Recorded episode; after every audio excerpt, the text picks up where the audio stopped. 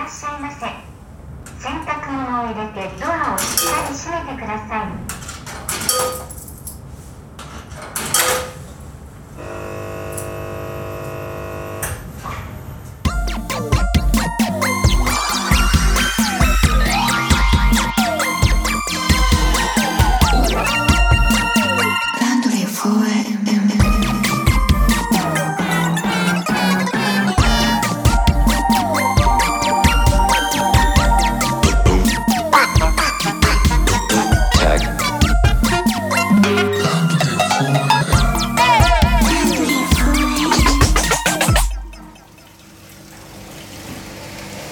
プニデンって逃げるの得意ですか、あもうもうすごい得意ですよ。お逃げ足だけは速い。めちゃくちゃ速いですね。うん。なんか天性ですごく得意というよりは逃げなきゃいけないって判断することが逃げる自分を許すのが得意って感じですかね。で逃げるってうん。ちょっと僕の中で2種類二種類あると思ってはいはいてあのそこに触れないようにっていうか近づかないようにするっていう逃げるうとあともう一個はコミットしてる中から逃げる。うんその2つあると思ってて、はい。えっと、僕は近づかないようにするのは得意なんだけどはいコミットしちゃったものから逃げればもうとことん苦手。この2つで言うとプニニデンはどう？私は後者が後者得意。コミットしてるものから逃げれば得意、ううんわーすげえ結構パッと逃げますね、えー、あじゃあそれはもう今日多分相談会になるいやいやいや。でもやっぱり、うん。そのすごい葛藤はします。逃げる前に、うん。でもやっぱ続けてていい結果にこれ絶対ならないと思ったら、割ともう逃げるうん。方が勝ちやみたいな感じの決断は何回かやっぱしてますね。その時ってうん。悪人になることを受け入れる？それとも悪人になるとかじゃなくってちゃんと両者合意の上でその離れられるように頑張る。両者合意の上で離れられるように頑張っても無理だなと思ったらそのまま悪者になってもいいかなと思ううんうんしうんまああのこれはお互いにとって良くないなっていうことであればうん。合議もしますね、あー。どっちのタイプもあると思います。ただ本当に話が通じなくてこれは話したところで絶対に無理だなっていう時は逃げますね、うんうんそのまま逃げます。もう、うんうんうんうん無理なんですいませんみたいなさささっと。もう結構これうまくいかないなと思ったら、まあ、逃げるし最近はやっぱりその逃げるというかこう離脱する権利がそもそも与えられている場所にしか行かないとか。ああなるほどなるほど。が権限を自分が持ってるとかそのプロジェクトを終わらせる権限を自分で持っていたり、まあ、そもそもそそういう、うん、問題ややりにくいなっていうのが起きた時にこういうふうに変更が効きますよっていう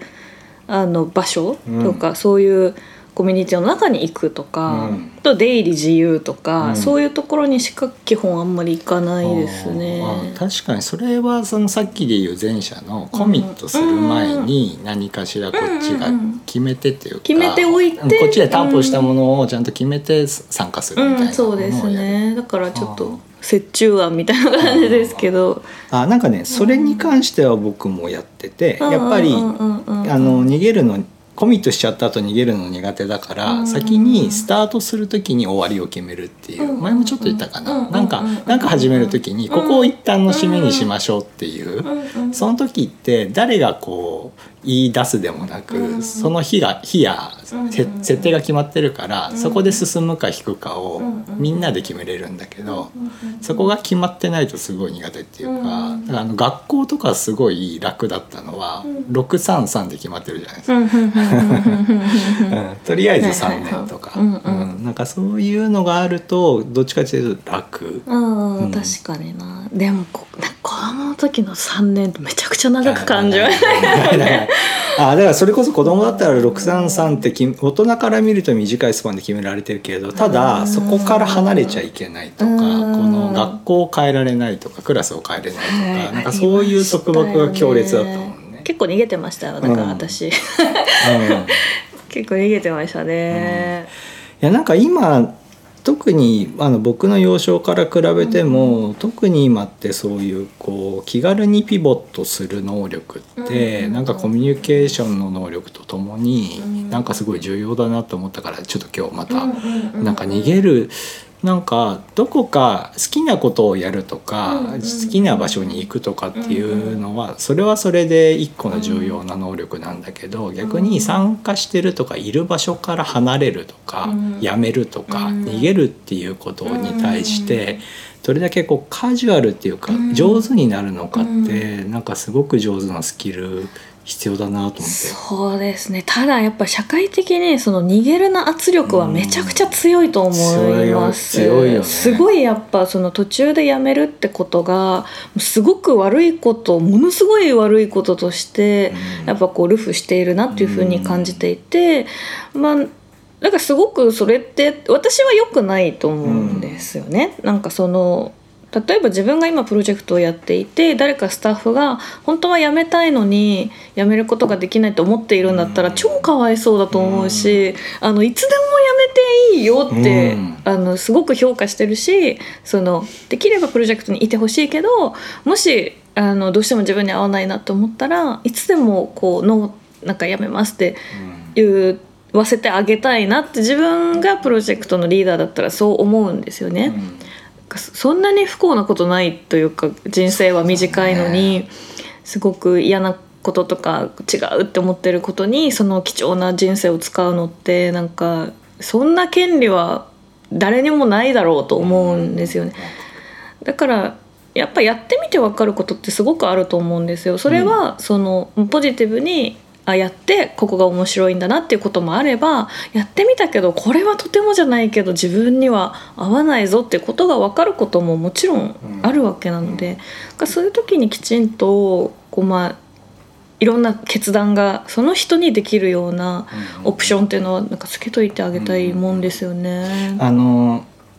一方さうん船長が沈没する船で船長が最後まで一人残って沈んで勇敢だったっていう美談あるじゃないですか。ありますね。で今で言うとリーダーからあのそのチームに対していつ逃げてもいいんだよっていうことってそれは多分みんなある程度こう周知されてるいい行いだと思うんだけど一方でリーダー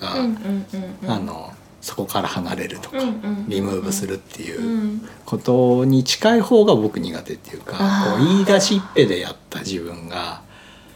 そこでこう撤退の判断をするっていう、うんまあとうん。だから特にその経営の面とかでよく起きるんだけど、うんうんうんもうとことん俺がそれ苦手で。うんうんうんうんうん。あの逆にスタッフチームなんかに参加してるメンバーの時っていうのはどっちかっていうとすごい得意なのね。あのそれこそ飲み会僕集団の飲み会嫌いで。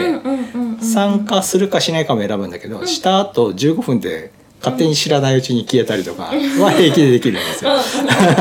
ただ幹事になったりリーダーになったりした時っていうのがやっぱ最後まで引き引っ張っちゃうっていうか判断まあそれはまあなどっちもあるかな。どうまあ、当然撤退ひ逃げなくていい状況を取るために、まあ、最善の策を尽くし続けるじゃないですか、うん。まあ、スポーツでも何でも,、うん。もう勝つためのベストとか、目標に向かってベストを尽くすんだけどその時にこうあるポイントで、うん。あれこれやばいポイントあるなとか、あれこれ負けそうだなとか、うなんかそういうのがある時に、その撤退の判断が気づいてピンときた時にできなくって、うん。やっぱそっからうんやっぱ伸ばしちゃうことが俺は多くって。まあでも私も即時決断はさすがにやっぱりしないとは思うんですけど、どうなんだろうね、うん。でもやっぱうーんやっぱりボツにするみたいなのはの結構ありますね。でそれはやっぱその自分の責任のもともうやりますって感じで、まあ、ちょっとちゃんとギャラとかお支払いするのでみたいな感じにはして。あそういうのはうーんしなきゃいけないな。でもそれはむしろ逃げというか、そのこれ自分の責任のもとじゃこれをボツにしますとかこれをやめますっていうの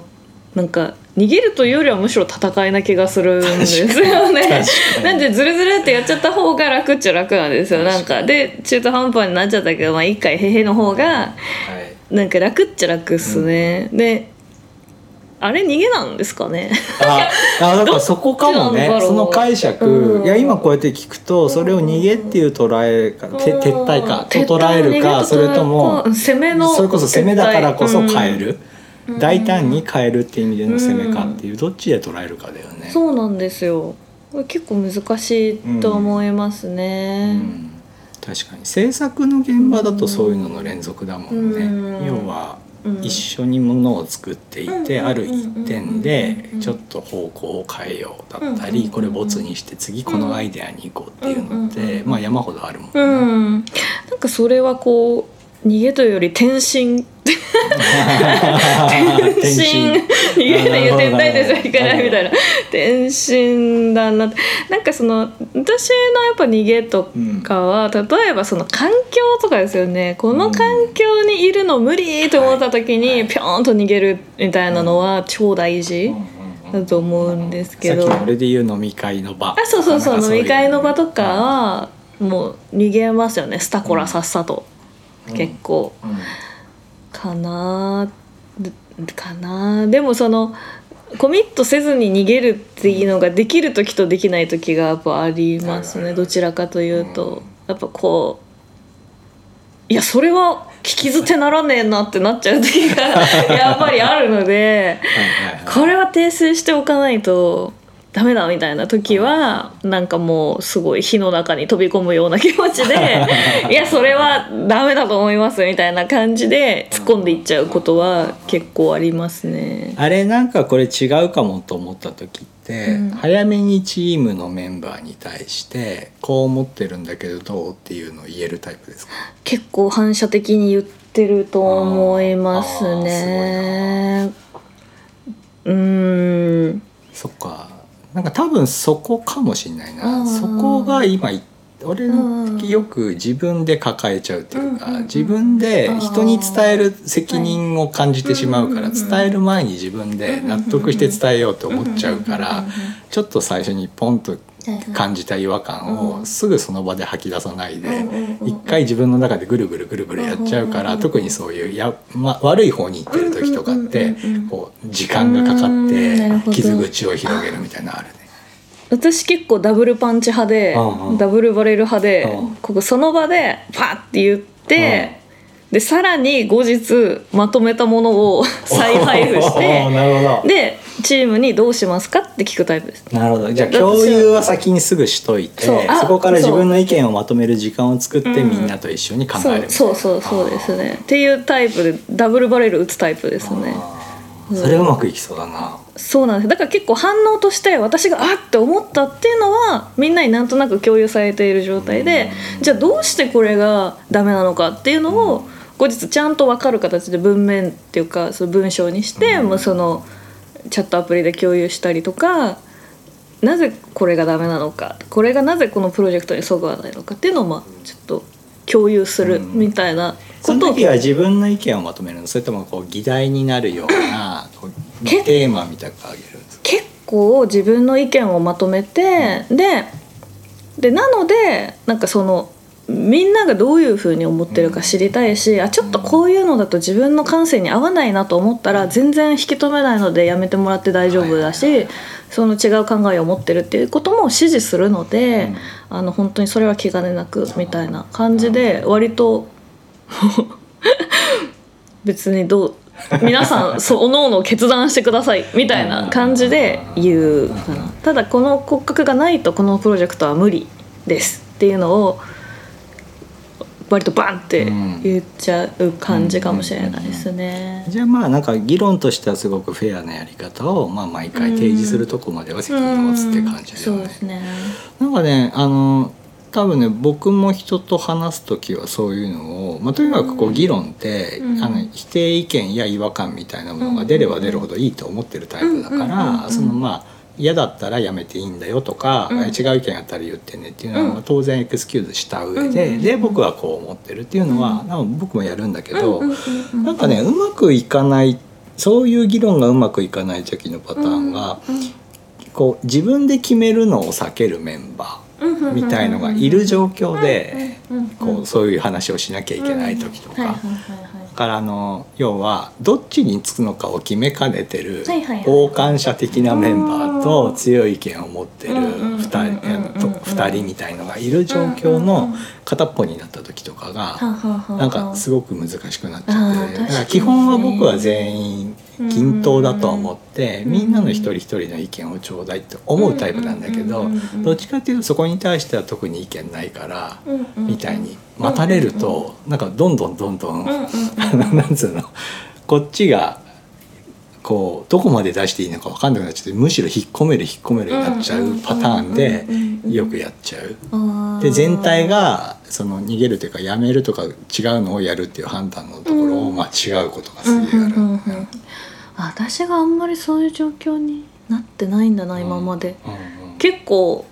なんか すごい良くないですけど結構ワンマンで来れちゃってるから、うん本当の意味でのその合議制になってないんですよね多分。私がワントップっていう状況でずっとまあやってるしそうじゃないと結構自分は無理なんですよね、うん。結構だから逃げるタイプだからじゃあみんなの意見が違うんだったらじゃあ私は帰りますみたいな、うん。じゃあ私が辞めますって感じにやっぱなっちゃうかはいはい。はい。なんか結局そのその今プニプニ電気っていうのを一人なるべく少人数のチームでやろうと思ってるのもやっぱかなりそういうやっぱこう派閥みたいなのができてしまったりなんか意見が微妙な感じで分かれちゃったりっていう状況が苦手すぎるから。やっぱその人がいっぱい集まるとろくなことにならないやと思って、ねよくこのうちらの話の中でよく出るわよく出るこう人が集まるとろくなことにならないっていう。それなんですよね。やっぱそアートだからアートってそうだよねとも思うというか、うん。うん。俺もだからそういうのが好きっていうのもあるねやっぱ。うん。そうなんですよね。で結構やっぱその、まあ、民主主義ってトップスピードを出す制度ではなくて、うん。こう最悪の状況を避けるためのシステムなので、うん。やっぱりそのあの作品作りっていうところでやっぱトップスピードでクオリティ上げていきたいって時には、うん。実はなんか民主主義的なプロセスっていうのが、まあ、そのあんま向いてないんだろうなと思うんですよね。うん。こうどっちがいい悪いとかではなくて。うん。でなのでこう自分が制作をしてる時はやっぱこうどうしてもクオリティを重視してしまうので、やっぱそのトップスピードでできる方法だからもう自分がうん。一から作ってその自分でチームをうん。まとめて予算を決めて自分がトップでうん。プロジェクトを引っ張るっていう方法がやっぱ一番自分のトップスピードが出るやり方だというふういうふうに考えてるんですよね。だから良くないなって思いました。良くない。でもね向き不向きで考えると俺も完全そっち側なんだよね。だからだから多分デザイナーをやりながらクリエイティブディレクターとかやりながらもなんかアート寄りな思考なのってやっぱそういうとこあって。だからやっぱ最小人数のえっと、バンドスタイルなんだけれども、基本入れ替わり自由なバンドみたいなものがやっぱ一番好きなんだけどわかります。やっぱそうじゃない形態の時にうんそれ以上背負いすぎちゃったりとうんうんかうん。そうじゃない意思決あさっき言った民主的なうん。合議的なことをやらなきゃいけないぐらいのサイズに入った時にうん。途端に下手になるってう、いう。ん。私も下手なんですよね。結構だからその自分がきちっとイニシアチブを取っているっていう状況じゃない時、はい。結構やっぱ譲っちゃうんですよね全部。ああもう本当それ。そうしたいんだったらいいよそうしようって感じで、うん。まあなんかそれがうまくいく時はいいんですけどそれでうまくいけなくなった時になんか自分がじゃあ抜けるっていう方向になんかなって。なるからなそうなんですよね。なんかさ強い意見の対立だったら全然楽っていうかむしろ俺好きなんだよね。要は個性の強いアイデア同士のぶつかり合いだったらうん。すごく好きなんだけど、うんじゃなくってなんかよくわかんない要はさ宗教の違い的な違いでで向こうがちょっと消極的にそうじゃないと思うって言って違うアイデアがあるとじゃあそっちやってみたらっていうところで渡しちゃう。でそれがチームにとってハッピーなことがうまくいけばいくんだけどそうじゃない場合もやっぱあってやっぱこっちが考えてたことの方がやっぱソリッドだったりもする時あるんだけどそれでも渡しちゃったりする時あったりとか。うん、そうなんですよね。あそっか。じゃあそういう意味では近いのかもね。そうね。だからやっぱそこはあれか向き不向きで判断すればよくて俺は向いてないところに行った時にやった時にうんうんうんうん。さっき言った逃げられないみたいなことが。そうですね、まあなうん逃げる。でも本当に一つ言えるのは、うん。やっぱりその環境的にやっぱ自分がものすごくストレスを感じてしまうっていうところで、うん。こう逃げるっていうことそこから離脱するってことはもうものすごくいいことだしそうだね。あと、何かものを途中でやめることっていうのは全然悪いことじゃないので。でやっぱそういうのが悪いことになるっていうのがなんか一番その産業お金を稼ぐがないといけないっていう縛りの中で人間性が失われてしまうっていうすごく負の側面だと思うんですよ。お金的に損するからやめちゃいけないってなるのはかわい不健全ですよね。うんだからそのある程度プロジェクトが潰れても持つようなあの分散型のなんかリスク管理をあらかじめしておくとかなんかそういうふうにしないとやっぱヘルシーにはものは作れないんじゃないかなと思ってて、うん、私もうんそれを結構意識してまあもうあのいざとなればボツにしますっていう、うん。やっぱ最終決定ができるくらいのババジェットで物事を進めるとか、そういうふうにはやっぱしておきたいうんうなんと思うんうん。ってますあれ？ね。この前もちょっと話したその、えっと何々一筋一本でやり遂げたみたいな美学にあまりにも傾倒しすぎるのはちょっと違うかもねみたいなちょっとそういうニュアンスの話した時も、ねやっぱこう自分の中で多拠点、うん。うん、要はまあ働きも環境も多拠点にしておいて、うん。逃げるというか自分の居心地でスイッチできるような状態を作っておくっていう心理的安全性みたいなところは確かにそう。ですね。それが向いてる人っていうのがやっぱ結構いらっしゃると思うんですよ、うん。自分もそうだし。でただその一つのことをガーッと極めるのが得意な人ももちろんいて、うん。それはやっぱりこういろんな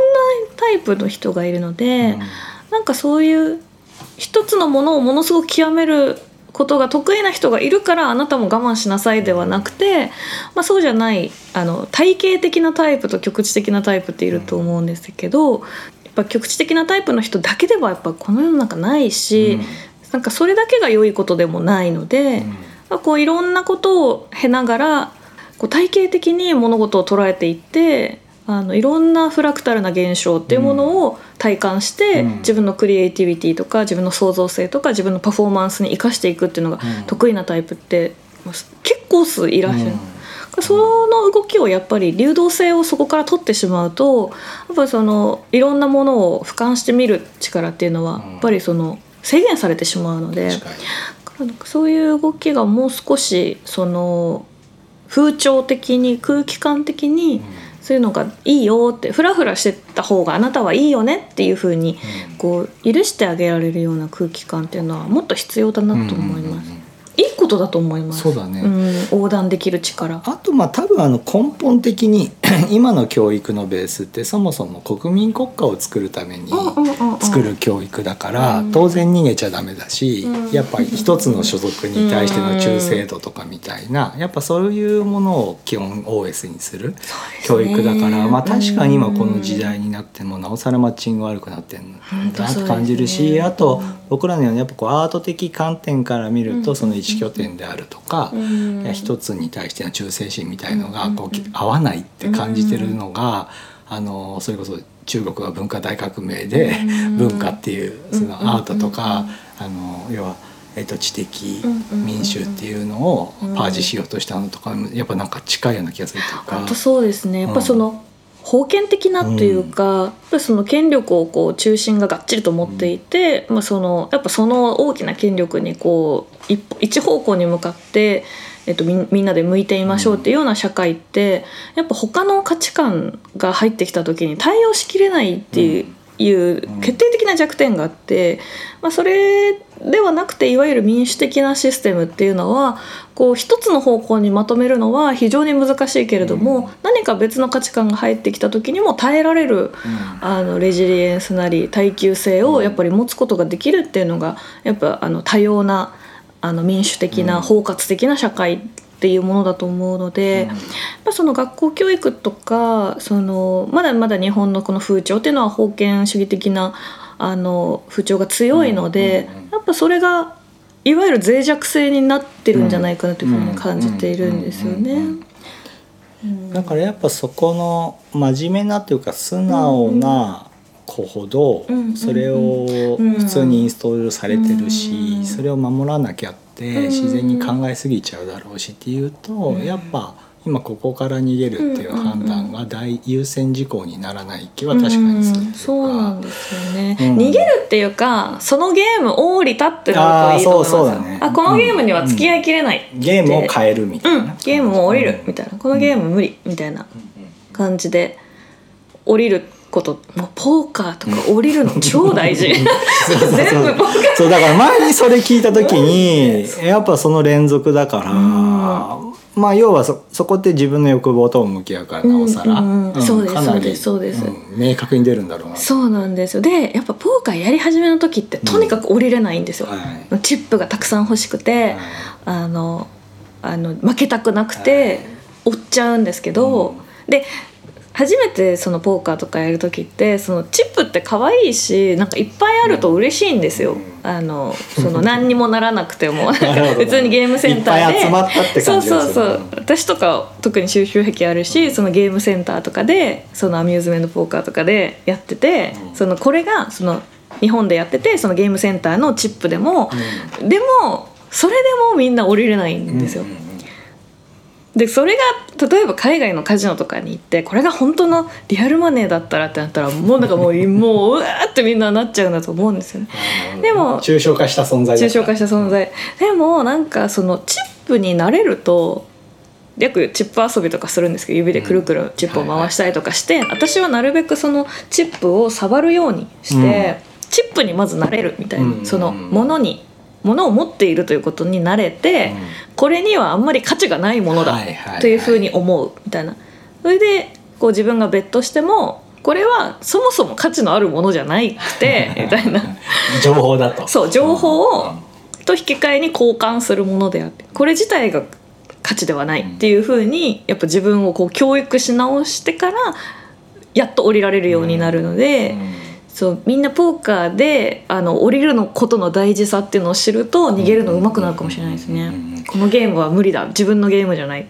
この手札だと追うと必ず負けるっていう手札はあるので。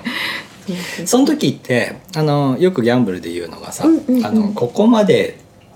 積んじゃったからもう引けないみたいな、あのバイアスもあるじゃない、はい。そういうのには強かった。もともと要はやっぱここまで乗せちゃったからやっぱここで引くのあそれ結構得意ですねそれ捨てちゃうの。を合理的に判断できる。うん。そのどんだけ積もうがどんだけ手間暇かけようが最後のところの本当合理的な判断みたいなのが意外とできるタイプ。ポーカーをやり始めてからできるようになりましたね。は。で特に私が好きなのってトーナメント形式のやつなので、うん。やっぱその生き残るサバイブすることめちゃくちゃ大事なんですよ、うん。生き残ることが大事みたいな、うん。だからそのえーここまでやっちゃったし勝てるかもしれないしっていう欲望よりもいや生き残ることを選択した方がいいっていうそれって実は人生でも大事で。ここまでやっちゃったんだもんってなるけどいやいや健やかに生きることの方が絶対大事やからって思うとやっぱりゲーム降りられると思うんですよね。うんうん自分のだからポーカーで生き残ることって人生に置き換えると自分を大事にすることだから、うんそれでやっぱそのなんていうんですかね。もう損切りじゃないですけど、うんうんうんこうあこんだけベットしたけど損切り損切り。もうここ損害をここで止めることによって、うん。私たちは存続できるみたいな、うんうんでただ今どうしてこんなにベットしちゃったのかは、まあ後で反省するうん。うんあのすごいいいことでしょなるほどなるほど。でポッカーの場合結果が見えるのって、うん。その後どうなったかとこっていうところまで。うんうんそう。いでもまあ行かなきゃいけない時もあるんですよね。そうそれ結構確率と相談なんですけど、なんかだからその損切りの考え方として、えっと、そこはやっぱ今聞いてて僕も近いなと思ったのがこう物作っててもものすごい時間かけて、ものすごい時間かけてある程度のところまで来たところで捨てるみたいなことって山ほどあるじゃないですか、そこ俺全然平気で、かけた時間とか労力とか思いとかって自分にとってどうでもよくってうんで最後のその瞬間の時にそれがこう思ったようになってるかとかうんちゃんと次に進めるのかっていう判断の時に損切りはそこれはすごくできるんだよね。でさっきの話に戻すと、うん。そこに人が関わってる時にすごい下手になる。ねあの自分は自分がかけた時間とかは全然何ともないし、うんうんうん。す。ごいお金も含めてうん。全財産失ってもいいみたいな判断できるんだけど、まあ、こう巻き込んでしまった人たちに対するなんか変な責任みたいなものが自分をなんかなんか鈍くするっていうか。わかります。なんかね思ったドロッドロの何かをそう持ですよね。ってしまう。ものすごい重いものがか両肩にかかってきてるんでね。その状態でそれをリリースするっていうのはすごい難しいすごく難しいことだと思うしその例えばビジネスとかプロジェクトでなんかその損切りって結構目に見えないんですよね、うん。効果が。うん。うんでそれもまた判断を鈍らせるそうね、なんか。それがお金とかじゃなくて信用だったりうんとか,、とかね。ブランドの何かだったりみたいなのがあったりもするしね。のだとやっぱその損切りをして結果的にいいのか悪いのかっていう判断がすごく難しい、うん。うん。だからやっぱ個人戦がいいよね。個人ね。戦最高ですね。だってさギャンブルのチーム戦とか俺絶対できない気がする絶。対嫌ですね。ねいや多分無理ですよそんな。いやそれこそさ出資？殺殺し合いになっちゃう、うん。それぞれ例えば100ずつ積み上げた5人チームの500のカードあのコインを使ってうんうんうんチーム戦で賭けを決めるとか俺多分できない気がですもる。なんかでポーカーでチーム戦やった大会あったけどでもそうした方がみんなすごい上手かったですよ、あのな仲間のことを思ってちゃんと打つので。じゃあより合理的な判断を 的なな、まあ、チームサイズとかもあるしね。能力の集め方のマッチングもあるだろうけど。ただそれはワントーナメントでのチーム戦だからだと思って、多分それがじゃあもうこのチームでがっつりトップ目指しましょうってなったらすごい大変なことになるむと思うんですけど。だからさっき言ったその解散あ流動性の高いバンドっていうのはそれだと思うんだよね、うんそのワントーナメントに参加するとかに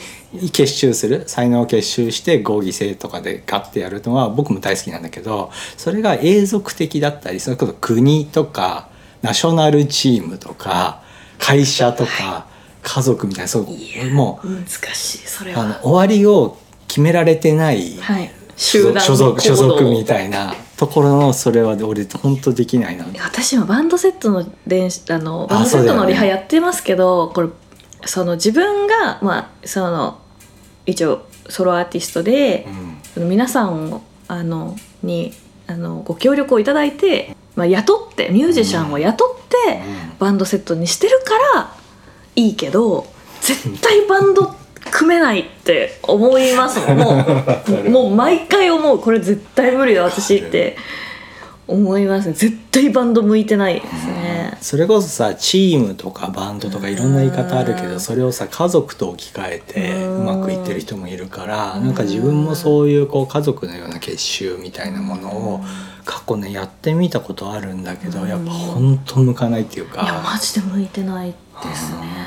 その一連卓召喚みたいなものを分からず言葉でも使ったことあったんだけどやっぱ向かなかった向いですね。てないんですよ本当に向いてない。向いてないとしか言いようがなくて 向いてないんですよね。だからそれは当然うまくいくそれが得意な人もいてそういう集団でうまくあのが好きな人もいるをある前提で自分たちはって話だよね。本当本当に本当に。だから、なんていうんですかね。そのなんだろう犬か猫かじゃないですけど単独で狩りをする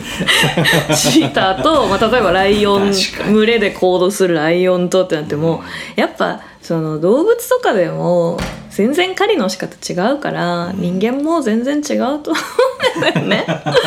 あの人によって。いやーだからあのイタリアマフィア型のボスみたいな俺多分本当できない気がする。あいやでも結構すごくないですか？バンバン結構身内も切ったりするじゃないいですか。やそのあの冷あそうかあの冷徹さってことね。あの冷徹さ。あの冷徹さ知能を着てみたいな。すごい知能を着てでどんなに可愛がっている兄弟分でも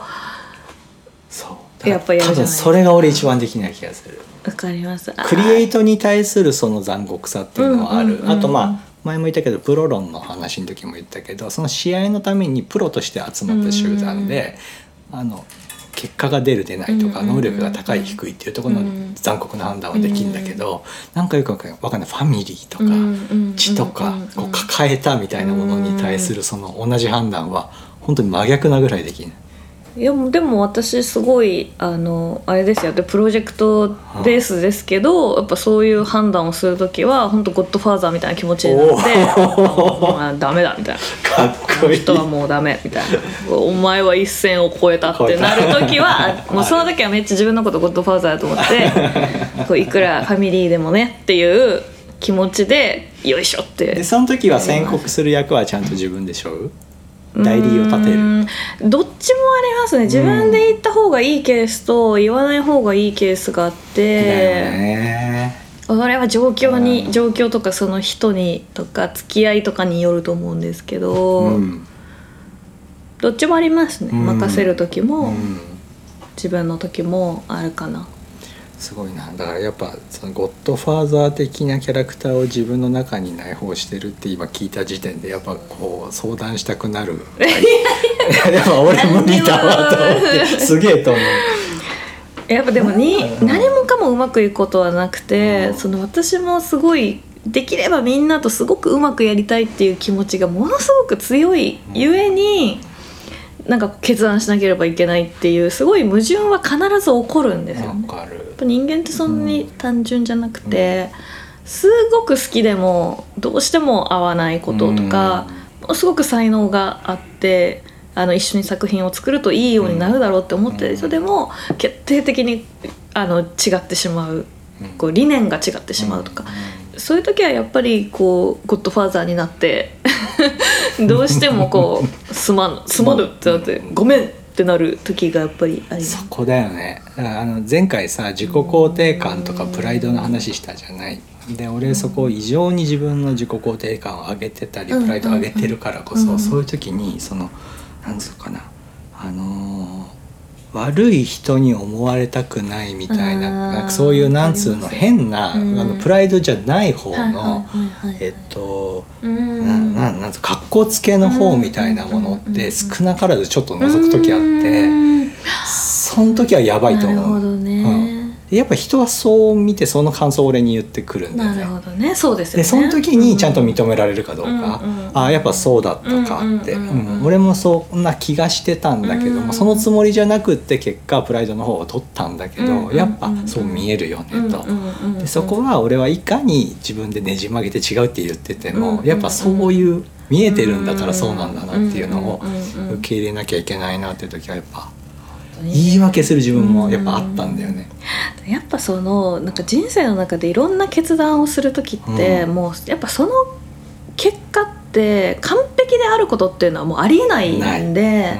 で多分死ぬ瞬間まで自分は完璧にはなれないだろうと思ってるんですけど、ただやっぱりその中ですらあの歯を食いしばって決断をしなければいけない瞬間っていうのがものすごく来るじゃないですか、波のように。うん。でそれやっぱ波を止められないのと同じように やっぱそういう決断っていうのはあの決断しなければならないシチュエーションっていうのはやっぱ打ち寄せてくるので、うんうんうん。やっぱその時にちゃんと最後まであの溺れずに、うん。なんか自分を保っていられるためにはその足を取られそうになった時に、うん。まあ、この時どうしてそうなってしまったのかっていうのをきちんと振り向けるうん。振り返れることが、うん。なんかすごい大事だしやっぱその時に完璧な判断をするっていうのは無理だと思うんですよね。だからいつも決断する時もまあどうせどっちをやっても後で後悔するだろうって思って あそういう感じなんだそうですそうです感覚どうせどうせ人は後悔する。あの時ああしていたらって必ず思ってしまうものなのでだから今の決断今いいと思った方を選んで、で後で振り返ったらどうせそれ最良じゃないんですよ。もっとこうすればよかったなっていうのがでそれは次に生かせばもういいかなっていう。あーなるほどな。生かすしかないんですよねそれは。でも。そっか分かった。なんか俺多分ね後悔をするっていう判断がはい。うんうんうんうん。とにかくできなくて後悔はしないけど反省はできるんだよ。はいはいはいはいはい。ってことはやっぱ生き延びなきゃいけないですよね。今のサバイバル国伝理論だそう。なんとですよ。要は後で検証したり反省したりするためにはやっぱ生き残ってないとできないかそうなんらだから後悔してもいいから、うん。決決断をそこでできるっていうことななんですのかもね。そうですそうですそうです。生き残ることが大事だし、あの生き残った後にきちんと検証できるぐらいのやっぱメンタル的なあのメンタルや体のその健康っていうものを持ってないとやっぱなかなか反省して改善するってことは難しいのでなるべく自分がヘルシーに生き残れる道をなんか下した判断を下した方がいいっていう感じですね。そしたら反省もできるでしょう。へ